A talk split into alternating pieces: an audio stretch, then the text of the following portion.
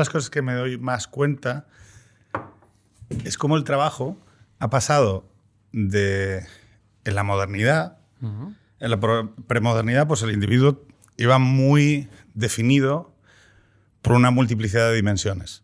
Es decir, su posición social heredada, su, su, vamos, su ascripción religiosa, el trabajo que desarrollaba, evidentemente también, pues un campesino, un artesano, un aristócrata, un cura.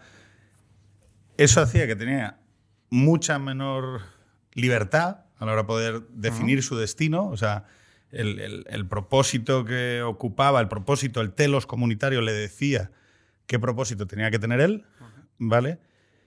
Y evidentemente era un individuo menos responsable de sus actos, con menos libertad, con menos autonomía, pero que tenía un sentido claro en su vida que le, que le daban o las diversas codependencias eh, a las que estaba sometido. ¿no?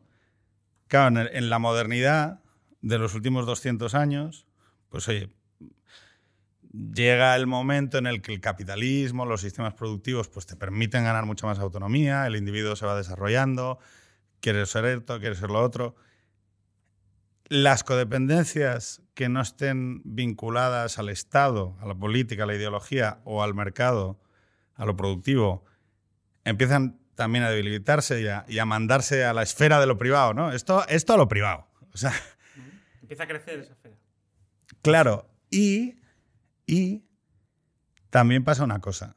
El individuo empieza a ser mucho más responsable de sus propios actos como dice Bruckner, mucho más también responsable de su propia infelicidad, porque ningún dios es tan severo como nosotros mismos con nuestras decisiones.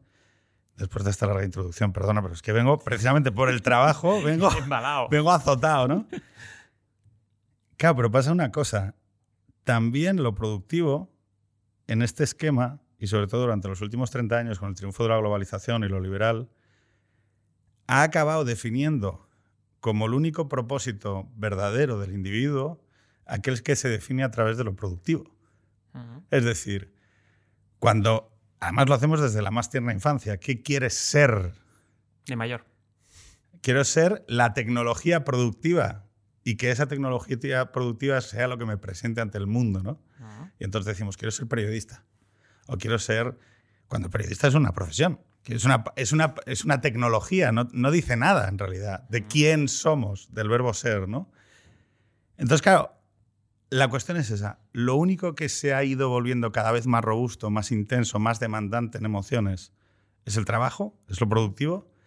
Y sin embargo, yo hago una pequeña enmienda. David, el trabajo no te debe dotar de sentido. Si fuera. A mí es que me gusta hablar en plural del sentido. Cuando se habla del sentido de la vida, el problema, la mayoría de las veces, es que se habla de un sentido, ¿no? Que lo acapare todo. Y al final quizás mm, funcione como acumulación de sentidos, ¿no? Entonces yo creo que es un sitio donde puedes obtener sentido, por ejemplo, de pertenencia, ¿vale?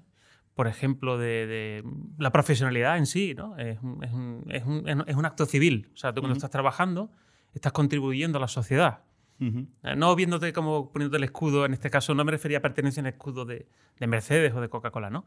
Pero el hecho de que trabajes y que hagas algo por los demás, siempre he defendido, que es tu primera contribución civil. La ciudadanía primero es hacer bien tu trabajo.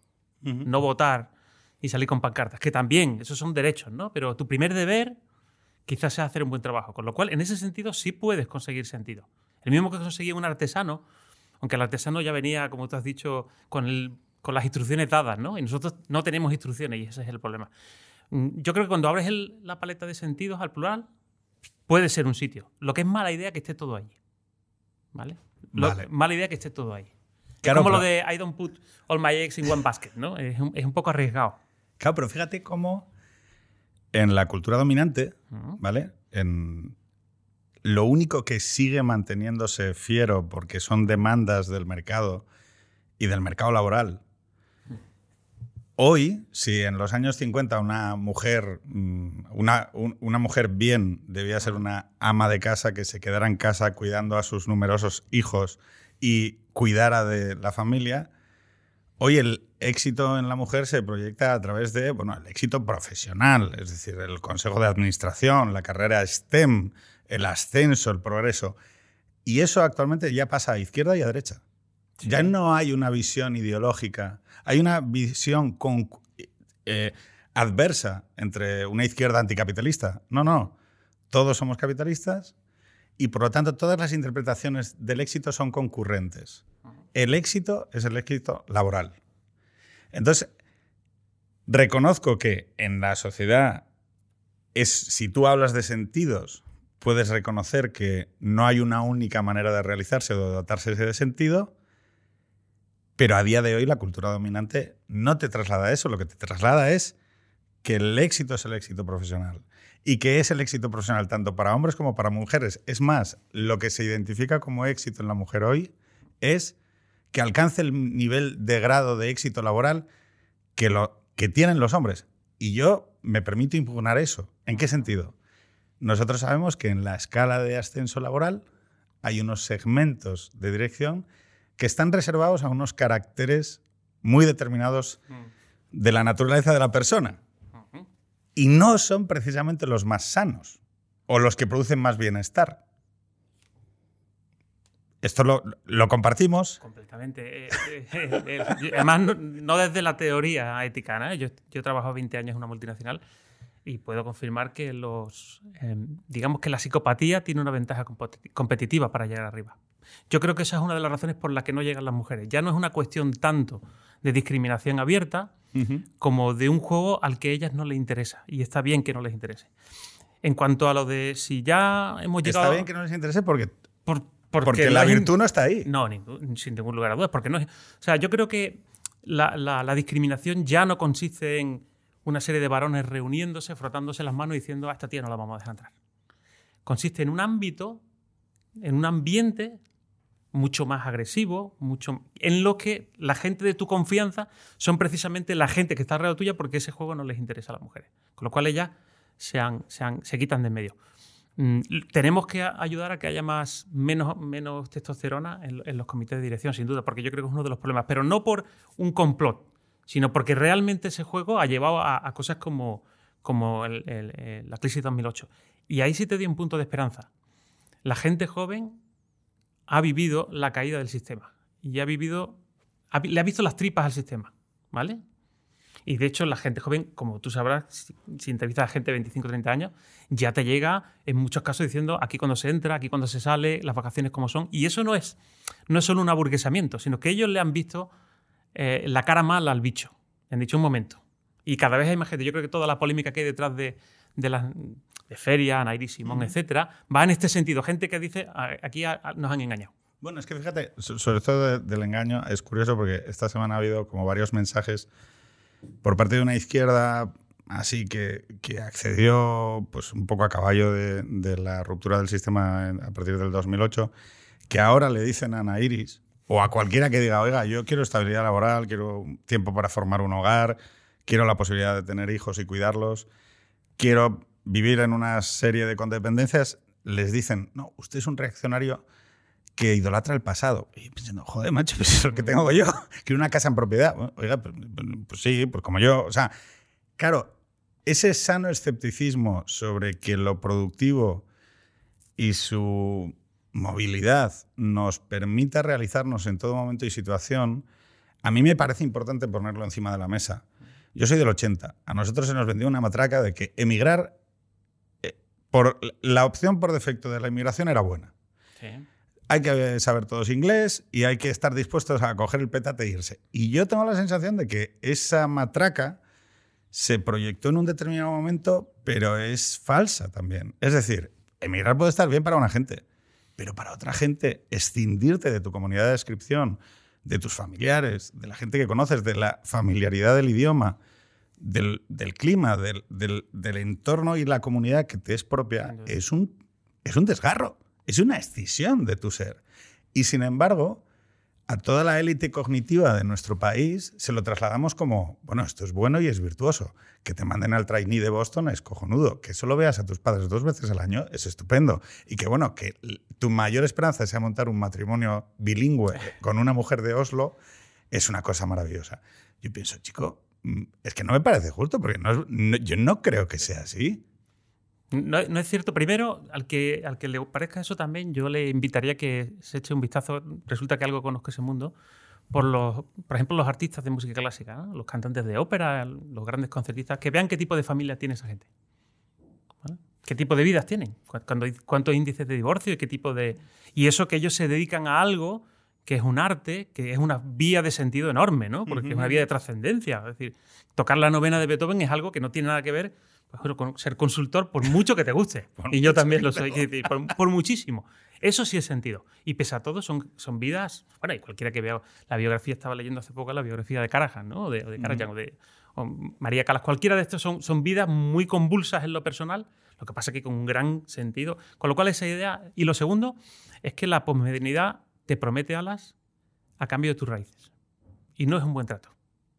No es un buen trato. Es decir, te promete, te promete que la vida está basada en una premisa que es que la vida es tanto más feliz cuantas más opciones tenga. Que en realidad es, la- es una promesa marketingiana. Sí. Lo sabemos. Es decir, Prometer mucho y, y dar poco. eso es. Y, y- Ese es el marketing. y- y si tú tienes 100 opciones, serás más feliz. Es la promesa de Tinder, ¿no? Es decir, si tienes 100 opciones, tien- Es mejor. es mejor. Y lo que demuestra la psicología, y eso es ciencia, es que es al revés. Cuanto más opciones tienes, tu grado de expectativa es más alto y por tanto menos te gusta tu vida.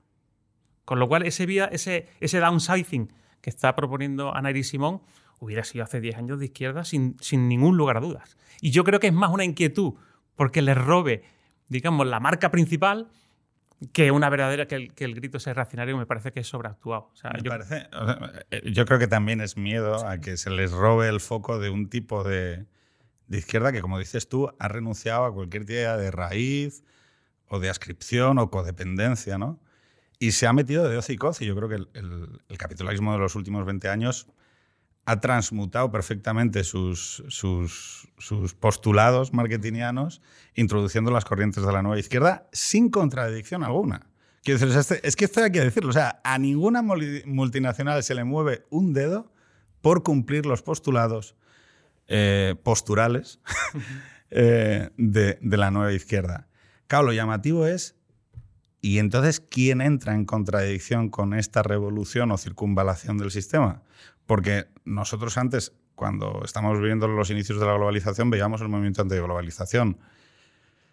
Yo ahora veo a mucha gente preocupada por los focos morados, por, por- por las carrozas en orgullo y demás, pero no veo a la gente preocupada por, oye, esa ética o esa visión de que todos debemos acabar en el Consejo de Administración no afecta a la maternidad, no afecta a la capacidad de cuidar o visitar en una residencia a un abuelo o de tener un hermano con eh, necesidades especiales que requiere de tu, de tu apoyo ¿no? y, de, y de- y de que te hagas presente en sus cuidados. ¿no? Sin embargo, es como que ya nadie cuestiona, o sea, ya nadie, o sea, ya nadie cuestiona cuando alguien te dice, no, no, es que no puedo tener un hijo más por mis requisitos laborales. No puedo, ahora no, todavía no voy a tener el, el- no voy a tener mi primer hijo y voy a retrasar la maternidad hasta umbrales biológicos mm, de riesgo porque estoy esperando una promoción, ¿no? Y claro, a mí, como feminazi que soy, es como, no, pero si lo importante es lo otro. Porque creo que te dota de más sentido. Porque creo sinceramente que con 65 años nadie echa de menos un ascenso, normalmente, y sí echas de menos un nieto. O sea, creo sincer- o sea, mi sensación o mi emoción, es verdad que es una intuición moral, es esa.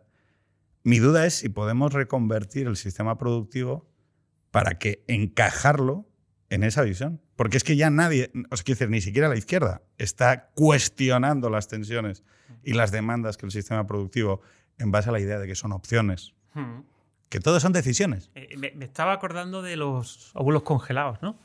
Y de la financiación de las grandes compañías de Silicon Valley, de, de- sabes que financiaron pues, que las mujeres pudieran dedicarles los mejores años a sus jefes y a su empresa y congelar los óvulos para después tranquilamente, ¿verdad? Mm, yo sí creo que va a haber una... Repito. es que- Sí, eso- eso ocurrió Sí, y- sí, sí, sí, se lo sé y además sé que está también en algunos contratos laborales de, Sí. de la televisión española.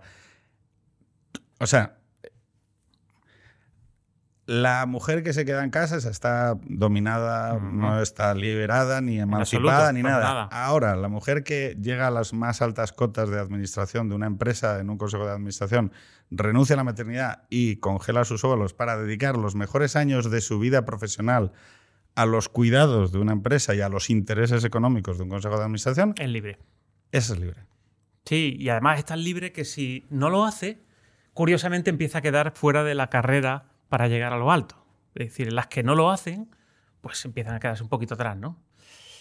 Bueno, es, el, modelo, es el cierre, de, el cierre del círculo. Pero sí yo creo que hay cada vez más gente que lo, que va a contestar. Yo, en eso tengo muchas esperanzas. Yo creo que los cambios siempre vienen por la juventud. Yo soy profesor también y, sé que de los muchos problemas que hay y sé cómo es esa materia prima pero yo estoy convencido de que no se puede engañar a todo el mundo durante tanto tiempo. Y, sí empieza a haber una cierta reacción. De hecho, creo que ser un poco en este sentido hiperprogresista, hiperliberal de, de izquierda, hace tiempo que ya no es sexy. Y, eso se está notando. Es decir, lo notas en cómo cuando hablas con la gente, etc. Sigue habiendo, evidentemente, y es una opción, una opción más. ¿no? Yo creo que mm, habrá una vuelta a, esos sentidos, pero no por una razón ideológica, sino antropológica. Eh, es decir, el otro día hablamos de, las posibilidades de Occidente, que Occidente sucumbiera ante el modelo chino, está el modelo chino, el modelo ruso, etcétera, etcétera. ¿Cuál es la ventaja que yo le veo al, modelo occidental, que en realidad es muy oriental al ser cristiano? Eh, que está en la verdad, que está en lo bueno. Quiere decir, es decir, siempre puedes perder si no tienes lo suficiente ejército, supongo, y, desde luego no es algo que vaya a ocurrir solo. O sea, podría fastidiarse para siempre, seguro, pero va contra natura que las personas trabajen para otras personas para ganar dinero, para comprar cosas. En el sentido de que es algo increíblemente moderno. Como tú sabes, tiene poquísimos años. y toda nuestra biología es muy social y es muy, es muy emocional. Eh, el, ejemplo clásico científico es el, juego del ultimátum, ¿no? Lo conoces, ¿no? Sí, sí. Gente que, hace, oye, tienes que repartir 100 dólares entre tú y otra persona, tú decides y la otra persona, si es justo, le parece bien, bien, y si no, anula para todos, ¿no? Y eso no se cumple a 99 contra 1. Sí, sí. O sea, que la gente prefiere perder, claro. a pesar de que, que el horizonte sea perderlo todo, a vivir una situación injusta. Sin duda. Y nosotros entendemos que se está viviendo una situación injusta. Hay que añadir también otra cosa, la transformación de la fuerza laboral y del trabajo que se está, que se está operando desde el siglo XX al siglo XXI. Nosotros sabemos que hay un nuevo, una nueva economía, vamos a decirlo así, ¿no? Economías del siglo XX con propietarios, intereses nacionales, comunidades nacionales, trabajadores vinculados y codependencias también, ¿vale? Dentro del propio mercado laboral, es decir, las empresas y trabajadores tenían codependencias. Había lugares de trabajo, oficinas. Llega la nueva economía del siglo XXI, datos, digitalización, movilidad, comunidades transnacionales, clientes transnacionales, comercio de datos y desintermediación.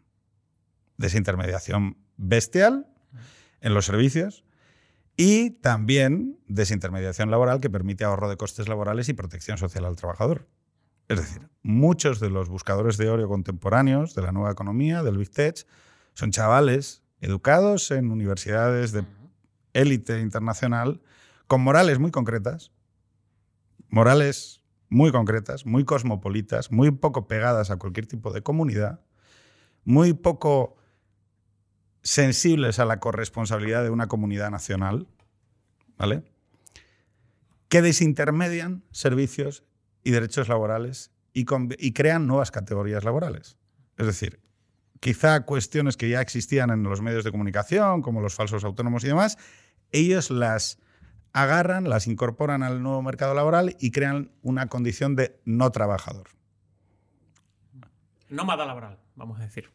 Sí, o sea, una especie de persona que provee, que, que presta su fuerza, en algunos casos incluso de sangre, es decir, eh, que están en las intersecciones de todas las zonas céntricas de las capitales europeas, esperando con sus bicicletas y vespinos a que la clase media pida comida para llevar en sus casas, ¿vale? Y entonces esas personas se convierten en el apéndice de sangre de nuestras aplicaciones de móvil. Mm. Y esas personas, esos no trabajadores, se relacionan con un algoritmo, no se relacionan con un jefe, se relacionan con algo indeterminado vamos a decirlo así. Claro, tú decías que el trabajo dota de sentido, pero el trabajo que tiene esa persona es el mi- no, estoy, o sea, estoy diciendo eh, nos abstraemos de- de la situación concreta y preguntamos, ¿una persona que se incorpora a esos fenómenos productivos es una persona que puede acceder a las mismas dotaciones de sentido en comunidad que tú y que yo? Sin duda que no. Aunque no, toda la, aunque no todo el sentido viene de la comunidad, también viene el sentido de que entiendas de que, que haces algo, que haces un bien a la sociedad, que entiendas que participas en un producto donde te relacionas con otras personas y haces algo. Y eso es un apéndice. Y es muy difícil, siendo un apéndice, encontrar sentido. Con lo cual, eh, es verdad que la, digamos que la tecnología es la que ha revolucionado la velocidad de todo esto porque la tecnología te aísla. Es decir, no es ninguna casualidad que cuando estamos más conectados que nunca haya más soledad que nunca, que haya más consumo de opiáceos, que haya más suicidios. Es decir, evidentemente hay algo, un nuevo elemento, que además mm, el, ser humano hasta ahora ha sido muy eh, neopanglosiano, vamos a decir. Ha sido- siempre ha pensado que la innovación ah, solucionaría sus propios problemas, pero eso era cuando la innovación era tipo revolución industrial 1 o 2. Ahora estamos tan rápido que estamos creando cosas para las que socialmente no nos da tiempo a coger resuello, ni legalmente. O sea, aquí el problema es que el cerebro que crea cosas, y el ser humano va a crear siempre algo siempre que pueda, tú lo sabes. Sea bueno o malo, porque nosotros tenemos esa necesidad de hacer, ¿no? Eh, empezamos a hacer cosas a una velocidad tal que no las podemos asimilar muchas veces ni siquiera en el uso, estoy pensando en la Google Glass, por ejemplo, ¿no? O sea, eh, es estupendo, pero es que no nos da tiempo. O sea, ya llega lo siguiente, ¿no? Y, no nos da tiempo. Y, en el punto, y en el punto ético, creer que las innovaciones se van a solucionar por sí solas una vez que se ha desacompasado los dos ritmos de crecimiento es una absoluta ingenuidad. Fíjate, yo añadiéndote a eso, eh, claro, lo- los gobiernos ¿no? de que las comunidades nacionales se van a ver en, el- en la disyuntiva de decir, oye, es que yo, entre la digitalización, la robotización y los nuevos modelos laborales, donde hay una ruptura entre la sensación de codependencia entre empleado y empleador, tengo que articular medidas. Y tengo que... Bueno, claro, me- ha- hay intentos, Rejón, con el tema de la semana laboral de cuatro días, vamos a repartir el trabajo, porque, ojo, a la gente le puede parecer de coña, pero Rejón ha tocado dos temas, el tema de salud mental y el tema de la jornada laboral de cuatro días, que me parece que son... Pueden parecerte, un- eh, pueden parecerte una ingenuidad, pero son un intento de abordar un par de cosas que hay que empezar a, a tocar. Y ya cada uno que proponga lo que quiera. Pero es decir, oye, es que yo me voy a... Tú y yo, mis hijos, van a convivir en clase con gente que no va a haber tenido acceso a un mercado laboral normalizado como el que yo viví. Y entonces una de dos, o aceptamos que un tercio de la población va a estar en una situación que ya no va a ser de anormalidad, va a ser de normalidad solo que diferente, ¿vale? ¿Cómo lo abordamos? ¿Qué hacemos? ¿Creamos rentas? ¿Creamos rentas universales? ¿Creamos mecanismos de apoyo? ¿Creamos estados del bienestar acelerados? Acelerados, ¿qué digo? Que corran a proteger a esas personas. Lo que no podemos hacer es pensar que eso mm, va a salir solo, porque eso que podríamos aspirar a que las, los lazos no intermediados por el Estado ni el mercado de las familias hicieran de colchón amplio, como han hecho en cualquier otra transformación económica, y esto en Asturias, las familias de los mineros hicieron de colchón intergeneracional, ¿vale? Pero es que, claro, en un momento en el que las familias se reducen, en el que hemos apostado por la movilidad de los trabajadores y en el que al mismo tiempo cada vez hay menos trabajo dotador de sentido, ¿vale? El, el, el pifostio que estamos comprando es, oye, ¿cuál es la postura ética respecto de ese otro? Porque yo puedo pensar, bueno, esto ya lo solventará el mercado. No, no, el mercado, el mercado está encantado de ir haciendo recrecer los servicios que ofrece mediante ese modelo y va a seguir ampliando. Quiero decir, lo que tú hoy ves tan extraño porque es un otro al que no te sientes unido, quizá esa tecnología dentro de 10 años te convierta a ti en un trabajador discapacitado Puede ser. Por el cambio tecnológico. Por lo tanto, ¿cuál es la postura ética con la que debemos afrontar este cambio tecnológico? Yo diría tres cosas. Primero, voy a ir, voy a en- envido más a, a lo de Rejón y a Górdago. Eh, tenemos que empezar a pensar que hay gente que nunca va a trabajar. O sea, ya, ya están haciendo gente, ya hay gente viva sí, sí. que nunca va a trabajar. ¿Vale? Porque antes cuando, y eso yo creo que todo el mundo lo entiende, cuando alguien se quedaba fuera del, digamos, de la vía oficial, no era un buen estudiante, tal, incluso aunque delinquiera un poco. Luego siempre había aquello de que era un buen trabajador y el hombre le echa ganas o la mujer le echa ganas, etc. Eso ya se acabó. O sea, de aquí a unos pocos años habrá gente que ya sabremos que con 14, 15 años nunca va a trabajar. Por decisión propia, por factores socioeconómicos, o sea, no se trata de victimizar a nadie. Será una mezcla como todo lo que ocurre en la vida porque nunca es nada fijo. ¿no? La segunda cosa que tenemos que recordar es que la economía no es más que un subconjunto de la ética. Y esto no es una cosa romántica. Es decir, la economía es la ciencia que estudia cómo se satisfacen necesidades con recursos finitos. Solamente eso, y todo eso. Y por lo tanto hay una Y por fuerte tanto- condicionante político, Eh, ético, sí, las la- normas de la polis. Claro, claro, la ética de la, de la, de la polis, exactamente. Es decir, eh, todo esto que hacemos, ir a trabajar, comprar, solamente es para que tú y yo y los demás tengan una buena vida. Si no, no tiene sentido. Sobre todo, debería ser así para gente que ha perdido las cosmovisiones, porque incluso debería ser más fácil para, digamos, de aceptar si tú fueras, sobre todo protestante, ¿no? Con la teoría de la predestinación, ¿no? Entonces, como yo ya tengo una, una vida después, pues si esto es una basura, no importa. Pero razón de más, si has perdido tus, tus ideas trascendentes, hacer de, este mundo un, un- no un paraíso, pero lo, lo menos parecido a un infierno. Y entonces alguien tendrá que en algún momento que para decir, todo esto que hacemos solamente tiene sentido, Sí, vivimos bien. exactamente. Y vivimos bien mucha gente, no solamente unos pocos, claro. Fíjate, has, has- has tocado el tema de los protestantes, ¿vale? Y es curioso porque eh, nosotros en, en España o en la- orilla norte del Mediterráneo tenemos una cultura más estética, más, más vinculada al, al- al hedonismo. Y no lo digo como algo negativo, No, no. al revés. Es que el hedonismo o el placer estético o la, la idea de la contemplación, de, de determinados tipos de, de vidas, eh, que claro, eh, contabilizan mal en las cifras del paro, ¿no? Y, se- y se llevan mal con determinados ritos de la productividad, ¿no? Y yo pienso, bueno, ojo, eh, Estás hablando de Cádiz, por ejemplo, ¿no? Claro. O sea, estoy hablando de Cádiz. Estoy hablando de que para mí, que quizá hace 15 años hubiera repetido como un bobo determinadas cuestiones sobre lo indignante que es que la Bahía de Cádiz, yo cada vez empiezo a entender más, a respetar más, y no estoy hablando desde el pobrismo, No. pero sí el hecho de decir, oye, vamos a ver, aquí hay un paisano que coge, mm, hace una vida dedicada a la contemplación estética, produce bienestar en su entorno, cuida a sus padres, eh, cuida a su sobrino, o sea... y, se una- toma una, y se toma una cerveza a las 9 de la noche con unos amigos o va al carnaval, etc. ¿Y, y por qué hay que patologizar eso? Es decir, puedo, o sea, puedo entender que una sociedad debe proveer de gente, eh, para la gente que diga no quiero vivir de esta manera y quiero vivir de otra, totalmente. Sí. Pero César Rendueles, que es un pensador de, de la izquierda, dice, oye, mm, al exceso de productividad en el, en el sistema capitalista, eh, se lo, primero le asignamos la responsabilidad al trabajador y segundo lo patologizamos y lo llamamos paro. Claro, y es, hostia, coño, es verdad. Eh, no, no, eh, si no eres capaz de alcanzar eh, determinada productividad, eres un ser patológico, eres un desempleado y por lo tanto debes ser demonizado, culpabilizado y demás.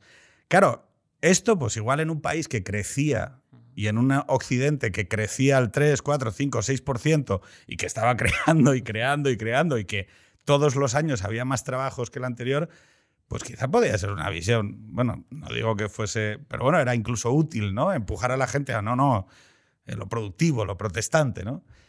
Pero chicos, que ya no. Nuestros hijos nacen en un mundo que no crece. En un mundo nuestro, en un occidente que no crece. Y por lo tanto, pues oye, habrá que tomarse las cosas con más tranquilidad. O por lo menos esforzarse en que haya otras dimensiones dadoras de sentido dentro del individuo. Empezabas diciendo, el trabajo. Sí, pero hay muchos tipos de trabajo. Quiero decir, acompañar mm, personas mayores es un, es un trabajo, tiene una función social. Eh, hay muchas maneras, creo, de trabajar en sociedad y hay muchos aspectos de una sociedad cuyo, cuya mayor epidemia en el siglo XXI es la soledad. Sin duda. Lo creo sinceramente. Y donde quizá nuestra productividad no vaya a estar por ahí. Quiero decir, en la de voy a ganar a los chinos a ver quién es el que más curra. Nuestra fuerza nunca ha estado ahí. Creo, ¿eh? como una comunidad nacional. Y esto lo te lo digo a ti como andaluz. Sí, sí. Pues mira, eh, lo voy a conectar con lo que has hablado antes de los protestantes y del, capitalismo. Hablamos el otro día del fentanilo, ¿no? Del, lo que está ocurriendo con el fentanilo. ¿Quién consume fentanilo? ¿Quién quién, ¿Quiénes tienen las tasas más altas de mortalidad con el fentanilo? Canadá, Australia, Gran Bretaña, Alemania Estados Unidos. Los protestantes. Es decir, no, no es por nada, no es por nada. Eh, ¿En qué se ha convertido ese protestantismo ya totalmente mm, desencantado y secularizado? En el axioma, la vida son experiencias. Placeres menos dolores. En, ese sentido sería un hedonismo, pero más a la. Eso es. Cuando la vida es eso, pues todo es un aumento de sueldo o, o pegarte un chute. ¿Cuál es la versión más católica? La vida son relaciones. Y eso es completamente diferente. Y ya que nos ponemos, y creo que, que a lo mejor a ver si así conseguimos desacoplar esos dos mensajes, sin duda un mundo de relaciones es un mundo más femenino, en el mejor sentido de la palabra. Como saben, la ética eh, en la mujer está mucho más ligada a la relación. Y el otro es un mundo más calculista, más utilitarista, más masculino, más homoeconómico, si quieres. Fíjate, yo esto lo, lo reconozco. Yo soy capaz de detectar cómo los hombres hemos tenido la suerte de poder cada vez reclamar más eh, trabajar y cuidar de nuestros hijos. Si yo digo que quiero ir a recoger dos días a la semana o tres días a la semana a mis hijos al cole, no hay ningún problema. Si llego tarde mm, porque estoy dejando a mis hijos en el cole, no hay ningún problema. Si tengo que atender una enfermedad o tal, no hay ningún problema. Y además, creo que así debe ser. ¿Vale? Este es un avance que hemos tenido los hombres. Y grande. Y muy grande, sustantivo, porque para mí, a mí, mi, dador principal de sentido en mi vida y de propósito es mi familia. O sea, es, lo que me sostiene, ¿no? La centralidad de mi vida está ahí. Y precisamente es lo que te protege cuando otro empieza a dar vueltas como un... Vamos, no, no quiero ponerme descriptivo, pero vamos, es lo que te protege, es lo que te permite precisamente sobrevivir a, a las tormentas, ¿no? Sin embargo, en el mundo femenino, la incorporación al mercado laboral la abrasiva intervención del mercado laboral sobre las relaciones y lazos que se producen en el mundo femenino no les está saliendo tan a ganar como en el mundo de los hombres. Es que esto es. Eh, o sea, es que decir, es que yo digo, oye, aquí nadie se está dando cuenta de que la movida no es renuncia a tu maternidad para poder llegar al Consejo de Administración, sino, oye, a ver, ¿cuántas madres tiene usted en plantilla? ¿Y, sabes por qué no se habla de eso? Porque constantemente estamos hablando, no, es que son las mujeres las que tienen problemas para acceder a los puestos de trabajo. No. la brecha, de, esa, la brecha de, género, la mal llamada brecha de género y afortunadamente llamada brecha de maternidad, a lo que se refiere es a las dificultades que obtienen las madres en el mundo profesional o las mujeres que quieren ser madres en el mundo profesional para compaginar los dos, eh, las dos trayectorias. ¿Qué sucede? Por lo tanto, que desde hace 20 años estamos cerrando la brecha de género por la simple operación matemática de que hay menos hijos y por lo tanto menos madres y por lo tanto menos brecha. El avance que se está produciendo no se está produciendo porque si nos está produciendo al coste de que tenemos menos niños y de que hay menos mujeres que acceden a la maternidad. Y a mí eso es como me, o sea, me vuela tantísimo la cabeza y me, o sea, y me interpela en el sentido de cómo hemos podido dejar que esto suceda cuando hace 40 o 50 años todas estas dimensiones de las que hemos estado hablando eran inextricables de lo que se entendía como el tránsito de madurez de una persona adulta. Es decir, un adulto tiene que ser capaz de crear un hogar, de tener una casa, de tener una pareja estable y de tener hijos. Esa era la definición de un adulto hace nada, hace 50 años. Y contrastábamos el trabajo también por la robustez de esos términos. Es decir, el trabajo estaba limitado porque el trabajo debía permitirte esas cosas. Hoy, ante la multiplicidad de opciones, el trabajo, bueno, pues con 30, hace dos horas vi a una chica que ponía en Twitter, em, tengo 29 años y estoy aplicando a una beca, a un puesto de becaria. Y claro, yo decía, joder, eres un adulto. Y yo hay una definición clásica que digo, si no te permite formar un hogar, si no te permite tener una casa, si no te permite mantener una pareja estable y cuidar hijos, no es un trabajo, es un hobby. pero ya no, porque son decisiones voluntarias. Esa chica está decidiendo aplicar con 29 años el puesto de becario como una persona en libertad y voluntariamente. Y yo pienso, no. Y además, en la práctica es absolutamente falso. Y, creo que tengo una prueba mm, abrumadora. Durante muchos años hemos dicho que las mujeres no podrían o no querían ser directivas porque hay que viajar mucho, echarle muchas horas, tal, tal, tal. Eh, las empresas han cerrado con el confinamiento. Er, o, los directivos estaban solos ellos allí, en las oficinas. nadie pregunta e, estas cosas, ¿no? ¿Qué ha pasado? No, hacemos más que decir que no, es un trabajo muy sacrificado, muy agresivo. Todas esas empresas se han mantenido en pie. ¿Qué pasa? ¿Su trabajo no era importante? ¿O es que a lo mejor se puede hacer de otra forma? Y que solamente lo vestimos de todas esas, esas características para protegerlo. ¿Vale? Y no, te metas a futbolistas, no, porque es muy difícil, ¿no? Y ya meto yo a mi niño a ver si llega a él, ¿no? Es decir, hemos tenido un caso práctico que no podemos dejar pasar sin, sin quedar como idiotas, de la cantidad de mentiras que se dicen sobre el tremendamente mm, agresivo y, tal mundo de los directivos. No ha pasado nada. No ha pasado nada. Segunda derivada. La juventud del siglo XXI es completamente distinta de la anterior. Y ya hay cosas que es más difícil engañarla. Y si estamos diciendo que cada vez más gente va, menos gente va a trabajar, la gente que va a trabajar va a ser una gente con la cabeza, yo entiendo, más amueblada, más creatividad. O sea, vamos a un, a un a un modelo de ser humano, no estaría más también que abandonáramos lo de recursos humanos, ¿verdad? Sería una buena señal. de acuerdo. Sería una buena señal. Vamos a un ser humano complejo que requiere un tipo de liderazgo y un tipo de gestión muy sensible. Y eso lo vamos a hacer a base de hacer el tipo de dirección de antes al que las mujeres no llegaban porque era echarle horas, hacer mucho tal, hablar de fútbol a partir de las ocho y media, las nueve de la noche, para ver si los niños ya estaban... En fin, todas estas cosas que, que todos hemos vivido. Yo creo que estamos ante la oportunidad de ver que hay un gran mito detrás de los puestos de responsabilidad. Se puede hacer una vida perfectamente normal y de hecho yo creo que una de las cosas a las que, se, que tienen gala ciertos políticos, digamos, de la, de la más progresista, postmoderno, es a que son gente que va en bicicleta, llega a su casa, que son niños. Bueno, pues eh, yo creo que no hay ninguna dificultad en ese sentido. Fíjate, eh, vamos a ir acabando, que, yo ahora me tengo que ir volando a mi trabajo y me voy a perder el, poder hablar contigo con calma. Y te pido disculpas porque hemos empezado tarde, también por culpa de mi trabajo. Y voy volado de un lado para otro, o sea que fíjate qué contradicción.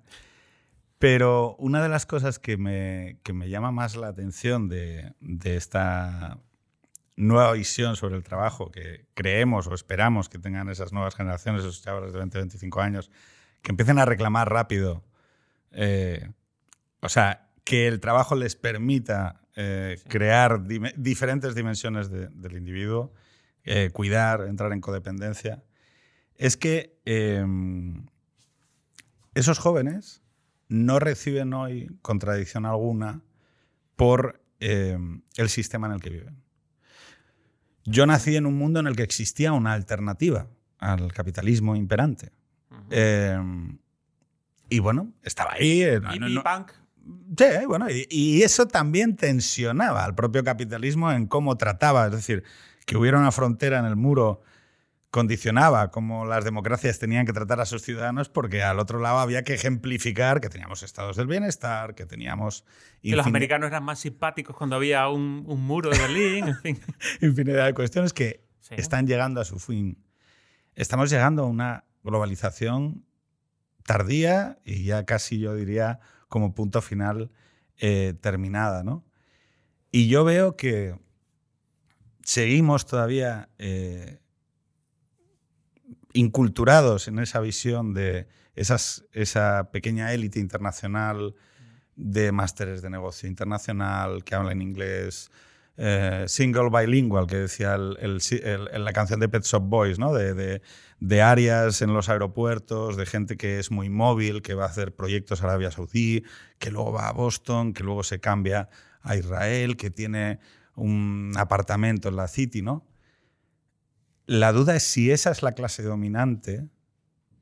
Em, la contestación al sistema que puedan hacer los jóvenes está muy limitada, porque hoy hemos dejado de proponer alternativas como un conjunto de pensamiento em, a este sistema. Tú has hablado antes de lo católico, ¿no? Y de cómo hay determinados modelos que quizá han llegado a una última circunvalación. ¿Por dónde? O sea, ¿tú crees que existe la posibilidad de modificar la orientación del capitalismo en su actual dirección? Sí, porque tú has hablado del poder de la dirección y hay otro poder que es el poder de la creación. Es decir, hay mucha gente joven que son los que van a traer los negocios los que crean. No solamente están los que mandan, los que mandan organizan, dirigen, todo eso es un trabajo que además se paga muy bien, como sabemos, pero luego están los que crean, los que hacen las cosas, ¿no? los que hacen las páginas web, y los que nuevos programas, nuevos contenidos, y esa gente tiene el poder. Es decir, en Netflix, ¿quién tiene el poder? ¿El presidente? ¿Los directivos? ¿O los que crean? Y ese otro poder posiblemente diga, bien paré, ya he visto todo, he visto 2008, he visto una pandemia, creo que tengo que replantearme. Esa es mi, gran esperanza, ¿no? que todo este susto o, sucesión de sustos, y, seguirán llegando sustos, haga a la gente para decir, ¿para qué todo esto? ¿Cuál era el fin que tenía? Y si no lo recordamos, malo, pero podemos recordarlo. Yo fíjate que te voy a... ya sabes que eh, normalmente le pido a la gente que me recomiende un libro, una peli, un disco, una serie, que responda un poco al tema de la conversación. ¿vale? Eso es lo último que te voy a preguntar, eh, que es lo siguiente a esta pregunta, ¿vale? Entonces, que me digas, oye, mira, he estado escuchando últimamente un disco en el que accedo a un estado trascendente, ¿no? De cara ya. Algo que, te, que digas tú, mira, mm, eh, que me aporta, ¿no? Que te aporta a ti, que quieras que, la gente lo, lo, acceda a ello, ¿no? Claro, la cuestión es que en el paradigma en el que nos hemos inculturado durante los últimos 60, 70 años, ¿vale? Después del gran pacto de posguerra, la idea era la productividad de los países. Y una parte de lo que sostenía la validez política de nuestro sistema era la combinación entre libertad económica, sistema capitalista, democracia liberal. Y lo que pasaba es que esos países puntuábamos muy alto arriba en la escala de la productividad y de la riqueza y demás. ¿no? El tema es, ¿vamos a ser filosóficamente capaces de sostener la validez de nuestro sistema de nuestra visión del individuo, de nuestra visión de la protección o de los lazos eh, comunitarios, cuando dentro de la escala de la productividad hay otros países que respetan menos al individuo, que respetan menos la dignidad y que resulta que son más productivos que nosotros. Bueno, le voy a dar la vuelta. A lo mejor los chinos se dan cuenta de que cuando empiecen a tener cierta... A lo mejor la prosperidad atrae a la filosofía y no al revés. A lo mejor los chinos se dan cuenta oye, todo esto, ahora que ya ganó mucho dinero, no me muero de hambre, ¿esto, esto para qué? Y a lo mejor descubren la libertad y descubren, el, camino personal de encontrar una forma de vida, que es difícil, ¿no? Porque las culturas son muy potentes. Pero yo creo que ellos lo pueden descubrir antes de que nosotros lo recordemos. ¿Sí? Pienso que sí. Y a lo mejor hay una confluencia. ¿eh? Nosotros empezamos a recordarlo, empezamos a enseñarlo, que hemos dejado de enseñarlo, ¿no? La verdad, el bien, la belleza, este tipo de cosas. El otro día estaba, hablando, con, alguien de la verdad, se me, ocurrió hablar de la verdad y enseguida saltó alguien metafísica. digo, bueno, no, eh, al final son cosas que hacen. El bien, la justicia. Que tienen efectos prácticos y diarios. O sea, no son yo, pero solamente. Ojo, pero ha pasado a ser una decisión, ese es el tema. Lo que yo creo que hay que aportar a, esa visión es que tú hoy tienes dos opciones. Puedes vivir en un mundo material, ¿verdad? Renunciando a cualquier metafísica, donde todas las relaciones son transacciones, donde tienes amigos que simplemente están pensando en acuerdos a largo plazo, en juegos de sumas y restas, donde eh, el, amor, el amor con tu mujer no existe, sino que es una asociación de intereses y una figura contractual que no tiene ningún tipo de componente elevado o trascendente. Alguien dijo amistad más sexo hace como 40 años. Perfecto. Pues esa es ese mundo es una opción en el que, en el que puedes vivir. En el que puedes vivir. Malvivir.